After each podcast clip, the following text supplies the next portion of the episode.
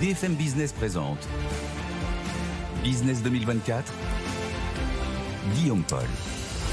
Allez, Business 2024, deuxième partie, notre édition spéciale à 500 jours du début des Jeux Olympiques et Paralympiques de, Paris. Je vous rappelle qu'Emmanuel Macron y consacre une grande partie de ses journées. Il est déjeuné, euh, il finit de déjeuner, on ne sait pas, avec les, les représentants des, grandes entreprises partenaires. Il va ensuite aller euh, rencontrer Tony Estanguet. Il a rendez-vous à la préfecture après pour parler avec un demi-millier de fonctionnaires qui vont être impliqués dans, ces Jeux Olympiques. Il prendra la parole d'ailleurs en fin d'après-midi, hein, théoriquement le le chef de l'État. Nous, on en parle ici à notre façon de ces Jeux Olympiques. On est toujours avec euh, Michael Aloisio, euh, porte-parole des JO 2024, Antoine Duswitch pour euh, Solidéo, Virgile Caillet pour l'Union Sport et Cycle, Justine Vassogne pour BFM Business et puis on accueille Laurent Pasteur qui est avec nous. Bonjour Monsieur Pasteur. Bonjour. Bienvenue, directeur projet village des athlètes Jeux Olympiques. Sodexo, l'un des partenaires de ces Jeux Olympiques. On sera avec vous dans, dans un instant d'abord pour en parler. D'abord, alors ça aussi, on peut pas en parler. On a parlé budget, on a parlé euh, RSE. faut parler attractivité, soft power, parce que c'est un petit peu le non-dit de l'histoire, mais ça fait partie de l'équation. On organise des jeux aussi pour affiner son, soft power.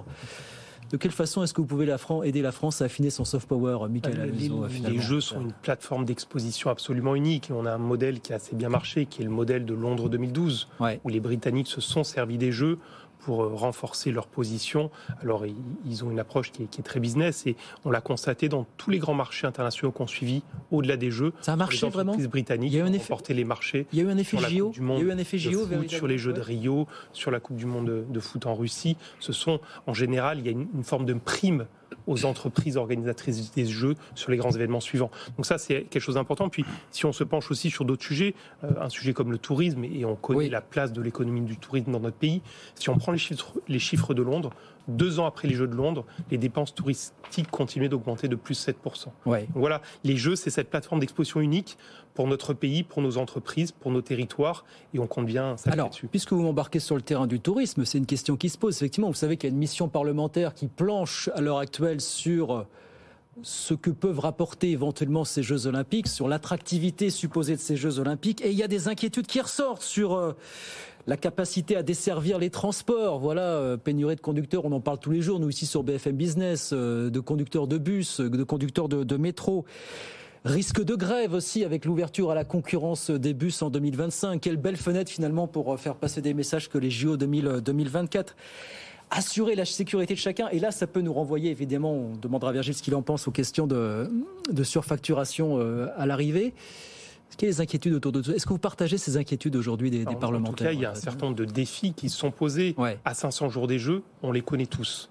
Tous les sujets sont sur la table, le transport, la sécurité. On a l'ensemble des acteurs mobilisés. Vous avez parlé de la mobilisation du chef de l'État aujourd'hui. Oui tous les acteurs au plus haut niveau sont mobilisés pour que la France soit au rendez-vous le 26 juillet. On a tous collectivement rendez-vous avec notre histoire. On sait qu'il y aura un milliard de personnes qui vont avoir les yeux rivés sur la France pour cette semaine d'ouverture et on sera au rendez-vous. J'ai une image qui me colle en tête à chaque fois, c'est euh, les grèves à, chez Air France juste avant le début de la, Coupe du Monde en 98. Il hein. faut avoir l'âge qu'il faut pour avoir vécu ça. on pense toujours à ça, évidemment, Michael. Euh, euh, il y, a quelques pays dans le monde qui nous appellent Strikeland. Hein. les les visiteurs qui viennent en ce moment sur Paris peuvent se rendre compte qu'effectivement, euh, euh, tous les corps de métier sont pas en activité quand on voit les, les, les poubelles qui bah dans, dans, dans, Paris. Euh, donc oui, c'est un sujet, c'est un sujet, et, et, et j'imagine que à la fois le le le, le Je vous passe les, les, les, les, conditions sanitaires, les questions géopolitiques, mais ça malheureusement vous n'y êtes pour rien. oui, mais ça, ça s'anticipe, ça s'anticipe. Il y a un comité, euh, il y a un comité de la charte sociale qui est, qui est très actif, euh, qui est assez assez iconoclaste d'ailleurs, puisqu'il rassemble Geoffroy Roux de Bézieux et puis Bernard Thibault. Donc on voit bien qu'il y a une sorte de, de d'union sacrée autour de, de, de cet événement. C'était important d'arriver à le faire ça. Euh, il y a un ciment politique personne ne peut assumer euh, un ratage des jeux. C'est pas possible politiquement, économiquement. Donc euh, oui, moi je, je, compte sur l'union sacrée euh, autour de ces jeux et faire en sorte que la France en ressorte grandie. On y reviendra probablement tout à l'heure, mais, mais il y a un enjeu socio-économique qui est considérable pour toutes les entreprises françaises qui touchent de près ou de loin à l'activité des grands événements sportifs internationaux. on va parler dans un instant avec Antoine, mais effectivement il y a des questions autour de la sécurité. Peut-on assurer la sécurité des quelques, je sais pas on parle de 13-15 millions de touristes qui vont débarquer en France cet été. Est-ce qu'on a les moyens aujourd'hui d'assurer cette sécurité qui est primordiale Oui. pour les touristes étrangers, Oui, euh, Michael on Aloisio rassure tout le monde. Bien évidemment, la sécurité est euh, l'objectif premier lorsqu'on organise un très grand événement, Oui. c'est de garantir la, la- la sécurité et l'ensemble des acteurs sont mobilisés. Jamais un événement n'aura été autant préparé, autant anticipé. Euh, Virgile parlait d'anticipation dans, dans toutes ses dimensions, également sur la partie sécurité. On a notamment parlé de la cérémonie d'ouverture, bien évidemment. Oui. Euh, sécuriser une cérémonie d'ouverture en ville, au cœur de Paris, est plus complexe que de Oui. la sécuriser au Stade de France. Oui. Mais tous les acteurs sont mobilisés et vous pensez bien qu'on a travaillé pendant un an avant d'annoncer qu'on allait le faire. Au moment où on l'annonce, c'est qu'on sait qu'on sait le sécuriser. Donc tout n'est pas encore achevé, on a encore des étapes à franchir, il reste 500 jours. Donc tous les sujets ne sont pas finalisés Oui. et c'est normal. Par contre, le projet avance bien. Est-ce que vous anticipez plus de dépenses justement pour assurer la sécurité? Est-ce que ça va forcément faire monter un petit peu la facture dans les prochains mois? Est-ce que vous demandez plus de moyens à l'État? Est-ce que vous dites que c'est à l'État finalement d'assurer la sécurité publique de tout à chacun? la- C'est un la- vrai la débat. c'est- répartition des rôles est, est- est assez claire dans le cadre des Jeux. On assume en tant que comité d'organisation des Jeux la sécurité dans le cadre des sites sportifs et des, des sites olympiques. Donc on a dans notre budget euh, plus de 300 millions d'euros pour la sécurité et l'État, les acteurs publics sécurisent l'espace public, Oui. comme il le ferait sur n'importe quel autre événement. Donc tout ça a fait l'objet euh, d'une convention avec l'État et les rôles et les, les responsabilités sont clairement établis. Virgile Oui, là-dessus, non, et puis Antoine. Sur, sur, sur ce point de, de la sécurité, parce que c'est vraiment un point euh, qui est, qui est traité euh, très en profondeur en ce moment, euh, ça a fait partie de la revue budgétaire. hein. Je parle Oui. sous votre contrôle. Ça, ça fait partie justement de l'augmentation du budget qui doit être compensé par des revenus supplémentaires additionnels. Euh, tout ça se s'anticipe. D'ailleurs, c'est amusant parce que euh, on, on crie au secours, euh, dépassement, etc. Alors qu'en fait, c'est simplement une revue budgétaire. Et je trouve ça plutôt moi, euh, pour euh, diriger des entreprises, c'est plutôt rassurant de se dire qu'un an et demi avant l'échéance, bah, on s'assure que notre budget il tient la route, quoi.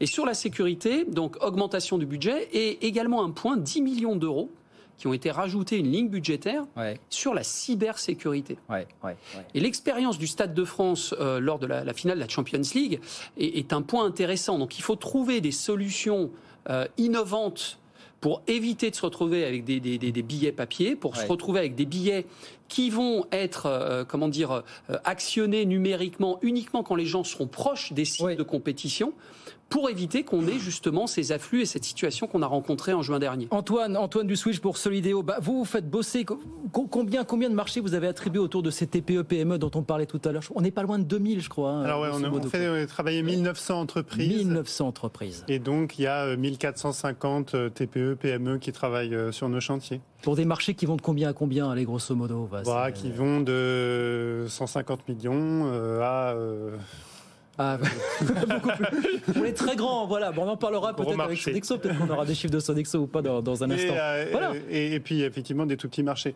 Mais c'est, vrai qu'avec ces, ces, ces grands projets, enfin ce, c'est la conduite euh, de, de, de ce projet, on va montrer que le pays euh, d'Eiffel, du, du baron Haussmann, est bien toujours euh, Ouais. un, un pays référence pour les grands projets.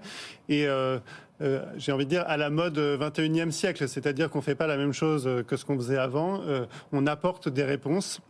On a développé euh, des nouveaux savoir-faire pour répondre aux grandes questions euh, de, de la ville bas carbone, Ouais. de la ville accessible euh, pour toutes et tous, quelle que soit sa condition, et notamment de handicap, de vieillesse.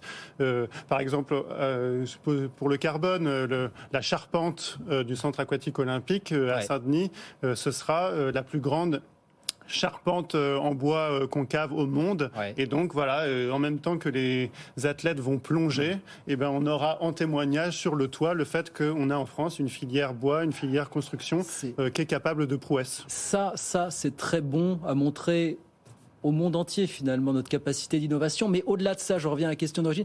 Est-ce que ça peut nous permettre d'affiner notre soft power à nous Français, ces Jeux Alors, Olympiques finalement euh, Le, le soft power, il, est de deux ordres. hein. Il y a, il y a, euh, plutôt de la diplomatie sportive, donc Ouais. euh, c'est vraiment ce qu'on appelle le soft power. Puis ensuite, il y a la dimension de rayonnement international, c'est euh, les, les- les- les retombées économiques. Il y a d'ailleurs une filière de l'économie du sport qui a été créée en 2016 par euh, le ministre de l'économie de l'époque, hein, qui, a, qui a eu une promo depuis. hein. Euh, donc c'est Emmanuel Macron qui, à la lecture euh, des Jeux de Londres et de cette réussite, c'est quand même la référence ultime aujourd'hui en termes d'optimisation et, et- et de, de, de, de retombées économiques après un événement de ce type-là. Eh bien, il a décidé de, créer cette filière de l'économie du sport pour Ouais. faire en sorte que les Jeux fassent rayonner l'ensemble des entreprises euh, qui sont euh, en connexion avec ce, ce- ce- ce marché du sport. Là, on, voit bien qu'il y a les enjeux directs de marché, vous venez d'en parler, mais il y a aussi cette dimension indirecte. Euh, Michael l'évoquait, les, anglo-saxons ramassent tous les marchés sur les GESI, hein, les grands événements sportifs internationaux, mmh. depuis des années. Donc maintenant, c'est à notre tour. C'est à nous de montrer que les entreprises françaises sont capables. On a des pépites. Aujourd'hui, elles se battent un, peu individuellement. Il y a un petit parfum d'union sacrée, là, quand même, j'ai l'impression. Mais, oui, j'allais presque dire de patriotisme économique. Je veux dire, c'est un événement unique. C'est tous les 100 ans. Hein. On, a, on a intérêt d'en tirer profit parce que c'est tous les 100 ans. Ça ne reviendra pas tout de suite. Donc, il faut que nos entreprises soient mises en valeur.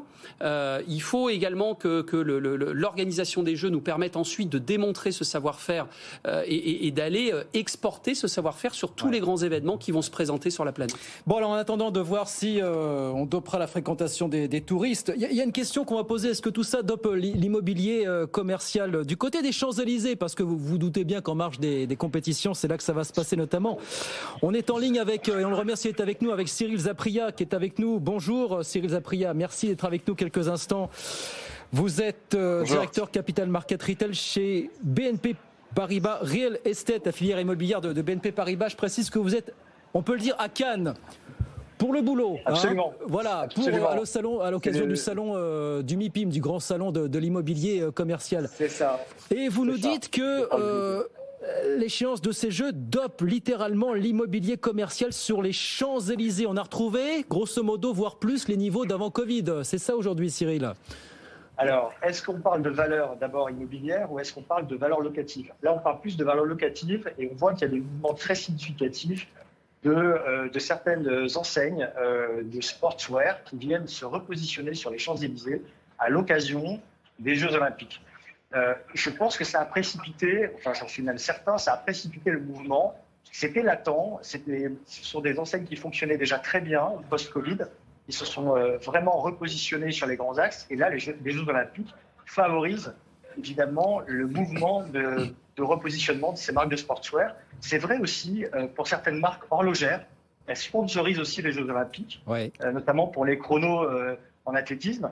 Et on a vu arriver certaines marques de luxe qui, sont, qui sont connues de tout le monde et qui sont en train de se repositionner sur les champs. Ben, on voit dans ce manque. Alors je, vais citer des noms parce qu'on disait effectivement il y a des marques qui ont quitté, qui ont plié bagages, que ce soit du, du, Gap, du H&M ou du Abercrombie. Et puis là on voit effectivement. Alors vous me confirmez LVMH qui installe 25 000 mètres carrés de bureaux du côté des anciens locaux de d'HSBC France notamment. Et puis il se passe des choses du côté de Dior, et puis il se passe des choses du côté de Saint-Laurent. C'est pas neutre tout ça, euh, Cyril. Hein. C'est tout à fait ça. Et, ce sont des marques qui ont besoin de, visibilité, qui ont compris que les Champs-Élysées étaient un axe euh, primordial pour, euh, pour le luxe aussi. Ce n'est plus un axe mass market comme à l'époque, où on avait quelques maisons de luxe qui, qui étaient là depuis quelques années, mais mais qui n'étaient pas l'essence même, hein, puisqu'on avait la vue Montaigne, la rue Saint-Honoré, qui étaient plutôt des axes de luxe. Et là, on s'aperçoit que les Champs-Élysées sont aujourd'hui un axe très mixte dans le haut de, l'avenue, les marques de luxe se sont rassemblées. Sur la partie euh, médiane de l'avenue, euh, soit à gauche ou à droite, quelques marques de sportswear. Et puis, au fur et à mesure que l'on descend, les loyers baissent. Et ça permet à des marques bah, qui peuvent remplacer euh, des marques qui, sont plutôt vieillissantes ou qui, qui euh, décident de quitter les champs. Et tout ça, c'est très concentré sur les, Champs-Élysées ou vous voyez que ça touche d'autres artères de, la capitale finalement en ce moment, euh, Cyril Non, pour être tout à fait honnête, je pense qu'il faut, il faut être. voilà, les Champs-Élysées, c'est 300. Alors, en fonction des, des comptages, mais c'est 300 000 personnes par an. Euh, c'est un axe majeur euh, qui va être le centre du monde pendant les Jeux Olympiques. Mais ça n'a pas attendu les Jeux Olympiques pour être euh, le centre de, beaucoup de, manifestations françaises. Hein. On fait le premier dan sur les Champs-Élysées et on fait aussi des éditeurs sur les Champs-Élysées sportives. Absolument, effectivement. On a la chance de pouvoir en fêter de, temps en temps. Bon, les champs redeviennent bankable, c'est ça que vous nous dites finalement. Et un point à préciser, c'est que j'ai découvert ça, je ne le savais pas, c'est qu'on va réaménager pendant ces Jeux, à l'issue de ces Jeux, le rond-point des Champs-Élysées au détriment des, automobilistes et au bénéfice de certains commerçants, apparemment. Vous nous expliquez, si vous nous confirmez ça? Alors, tout n'est pas complètement calé, et, euh, euh, mais d'après ce, que je, ce que nous avons comme information, effectivement, il va y avoir des zones piétonnes un peu plus fortes, un peu plus importantes, et, euh, un aménagement urbain qui va être au bénéfice des piétons, c'est vrai. Ça, ça sera la grande surprise des, prochains mois. Merci infiniment, Cyril. Merci beaucoup d'avoir été avec nous quelques minutes. Cyril Zapria, directeur Capital Market Retail France chez BNP Paribas Real Estate, avec nous sur. Euh, sur BFM Business. Les champs, toujours les champs, les champs éternels. Bah, Paris, c'est tellement iconique, il n'y a pas que les champs, mais vous montriez tout à l'heure sur la place de la Concorde ce stade. Je pense que ça sera aussi un lieu des, des, images incroyables. Le beach volley sous la Tour Eiffel, enfin voilà, ça fait rêver quoi. Enfin, ça ferait rêver n'importe. Tout le monde a envie de remporter une médaille d'or sur la place de la Concorde, Antoine. Absolument. quoi. Ça va être effectivement le, le grand rêve effectivement pour les, les, sports urbains. Il nous reste un quart d'heure ensemble. Je voulais qu'on parle un peu sponsor parce que ça aussi c'est comme le budget, c'est un petit peu comme tout. C'est le c'est le nerf de c'est le nerf de la guerre. Justine Vassogne est de retour avec nous. Justine, on croit comprendre. Alors ça mord mais ça mord pas encore complètement du côté des sponsors, Justine, en ce moment. Hein. Ouais, on n'y est pas tout à fait. Alors euh, Paris 2024 hein, estime dit être dans les temps de, passage. 80% hein. des contrats liés au sponsoring ont été signés à la fin de l'année dernière. Euh, fin 2023, l'objectif c'est d'avoir signé 92% de, ces contrats, si je ne me trompe pas. Au total, Paris 2024 veut obtenir 1,2 milliard d'euros de recettes grâce aux sponsors. C'est très important, c'est un tiers de son budget. Euh, pour le moment, euh, on compte 5 partenaires de rang 1, les sponsors dits euh, premium qui investissent chacun. Alors les chiffres ne circulent pas officiellement, mais disons entre 100 et 150 millions d'euros. Nous avons BPCE, Carrefour, EDF, Orange et Sanofi qui ont déjà signé. Pour tenir le budget, il manque un dernier sponsor premium. Cela fait des mois et des mois que les équipes de Paris 2024 discutent avec LVMH. C'est vraiment un, secret de polichinelle. Le groupe de Bernard Arnault serait particulièrement difficile à, convaincre. En tout cas, c'est ce qu'on entend. Il voudrait obtenir une sorte de, contrat un petit peu particulier. On va demander, on va parler avec vous, Michael. Juste rappeler que quand on est sponsor, il y a quand même des règles assez strictes à, respecter, Justine. Oui, absolument. C'est pas du sponsoring classique. Hein. La première contrainte, c'est que les droits signés par les entreprises partenaires, il se cantonne aux pays organisateurs, en l'occurrence la France. Il est interdit de faire de la publicité, de communiquer à l'étranger, et c'est sur ce point, semble-t-il, que LVMH essaye de, négocier pour obtenir une dérogation. Autre contrainte, les entreprises n'ont pas le droit de mettre leur logo sur le maillot des athlètes pendant les compétitions. Elles n'ont pas le droit non plus de faire de la pub dans les stades, toujours pendant les compétitions. Si vous cherchez seulement de la visibilité, hein, nous explique un, bon connaisseur du secteur, les jeux c'est pas du tout le bon endroit. Reste tout de même, Guillaume, que les Jeux Olympiques sont suivis en moyenne par 4 milliards de, de téléspectateurs, qu'ils ont une image évidemment très positive, universelle, et qu'être partenaire olympique, bah, ça peut pas faire de mal à une entreprise, à l'image d'une entreprise, si mmh. elle travaille bien son storytelling. Hein. C'est ce qu'on nous dit, il faut vraiment bien travailler pour, être, euh, pour que ça fonctionne. Pour que ça fonctionne, on va pas avec Laurent Pasteur dans un instant. Juste, alors, LVMH, je vous pose, j'aurais pas de réponse, je sais bien, Michael, mais je vous la pose. Vous, le savez, on euh. n'a pas pour habitude de commenter les, les, discussions en cours. Vous avez tous vu qu'il y avait eu un rendez-vous entre Bernard Arnault et Thomas Barr en décembre. Ils viendront, ils seront partenaires. Ils seront euh, partenaires. et on avance. Oui, d'accord. Laurent Pasteur, donc Sodexo, je rappelle, directeur projet village des athlètes euh, Jeux Olympiques et Paralympiques pour Sodexo. Vous, vous êtes partenaire, alors vous êtes partenaire euh, sponsor de rang 1, comme on dit, ou de rang 2 ça, on ne le dit pas, ça. Nous sommes supporters officiels. Vous êtes supporters officiels, donc on n'aura pas la réponse. Donc on ne saura pas euh, quel a été le ticket d'entrée pour vous chez Sodexo, ça se dit pas non plus. Je crois, Guillaume, que vous êtes euh, très en attente de chiffres et, non, euh, je, suis, je suis vraiment navré, mais je suis pas. vous comprendrez que ce sont des données un, peu, un peu, confidentielles. Rang 1, j'ai lu entre 100 et 150 millions d'euros. Rang 2, à partir de 50 millions d'euros. Je sais pas. Oui, c'est pas, pas dans quelle catégorie vous êtes. Hein, Non, ce sont des pyramides, j'allais dire presque assez classiques. Enfin, on, est, on est quand même. sur les JO, c'est tout à fait unique. Hein, donc on est évidemment sur des, tickets d'engagement qui sont importants, mais Justine le disait très justement, ce qui va être déterminant, c'est l'activation. Oui. Euh, parce qu'il n'y a pas de visibilité, c'est le seul événement planétaire sportif sur lequel il n'y a pas de visibilité sur le terrain. Il faut donc que euh, chacune des marques travaille son territoire d'expression et raconte son histoire, d'où l'importance d'être associé euh, à des sujets qui euh, concernent euh, les entreprises partenaires. On va raconter dans un instant ce que vous faites. C'est un pari quand on est leader de la restauration, leader mondial de la restauration collective qu'on s'appelle Sodexo, on a besoin impérativement d'aller sur les Jeux Olympiques, Laurent Pasteur ou pas alors Écoutez, oui, on a besoin. On a besoin d'une part parce que euh, nous, nous, sommes supporters euh, sous la marque Sodexo Live. Et Sodexo, Live, c'est effectivement aujourd'hui euh, notre marque mondiale de, de, propositions, de prestations, de gestion de restauration sur de grands événements sportifs, culturels. Alors sportifs, vous travaillez avec l'équipe de France Tout à fait. Le Tour de France Alors effectivement, dans les grands événements internationaux, on est depuis plusieurs dizaines d'années le restaurateur du stade de Roland Garros et, du tournoi de Roland Garros des internationaux de France, mais également euh, du Tour de France euh, cycliste depuis plus de 30 ans également. au Centre national du football, on y est depuis un peu plus d'une vingtaine d'années. On accompagne les Bleus et les Bleus E aussi également sur les différents territoires. Donc, Tour de France aussi, on disait. Hein, oui, exactement. Tour, de, France, cycliste. 15 de France? Alors non, mais nous. Donc c'est pas grâce à vous, c'est pas grâce à vous du tout samedi dernier, quoi. Non, exactement. c'est pas c'est pas grâce à nous. Mais nous nous, nous activons aussi des prestations. nous réalisons beaucoup de prestations de restauration dans différents stades en France, notamment le stade Vélodrome, le, le stade de l'Olympique Lyonnais ou encore celui du Football Club de Nantes.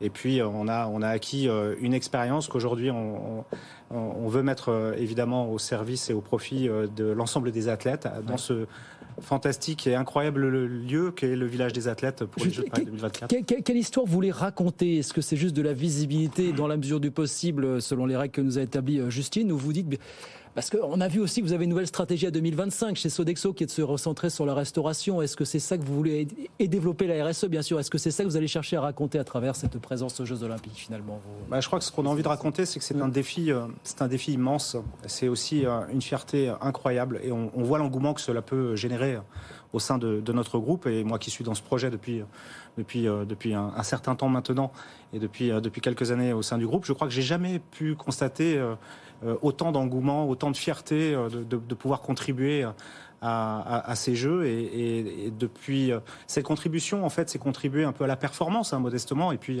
par une diététique de sportifs de haut niveau qui soit vraiment adaptée apporter aussi une certaine variété une certaine richesse dans les prestations parce qu'on a la chance incroyable d'avoir près de 206 nationalités qui vont être présentes au village des athlètes. Et effectivement bah, la, restauration, ça passe aussi par le plaisir. Donc, euh, nous, Sodexo Live, en tant que marque de restauration commerciale, d'hospitalité, mm. euh, on a cet intérêt de venir effectivement sur ce type d'événement. Alors, racontez-nous ce que vous allez faire. Vous allez assurer la restauration en fait des athlètes Oui. Donc ça fait. Donnez-nous quelques chiffres, allez dans les grandes masses pour qu'on comprenne ce oh, que écoutez, là, Il y a certains chiffres que je peux euh, tout à fait communiquer. Donc nous attendons près de 12 500 athlètes au, au village des athlètes à Saint-Denis et, sur l'île Saint-Denis.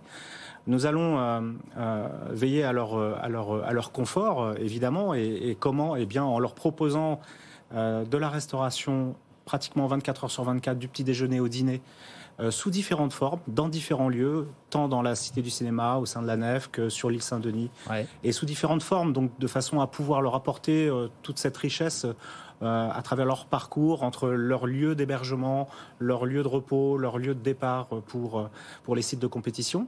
Ça, c'est ce que l'on va faire au, village des athlètes. Et puis, euh, nous allons également opérer la restauration pour différents publics également à, sur des sites de compétition. Donc 14 en nombre pendant la, phase des Jeux Olympiques et puis 8 autres sites pendant la phase des Jeux Paralympiques. Et là, on va apporter des services de restauration également au personnel membres d'organisation et volontaires et les athlètes sur les sites de compétition. Également aussi à tous les publics qui vont venir se rendre.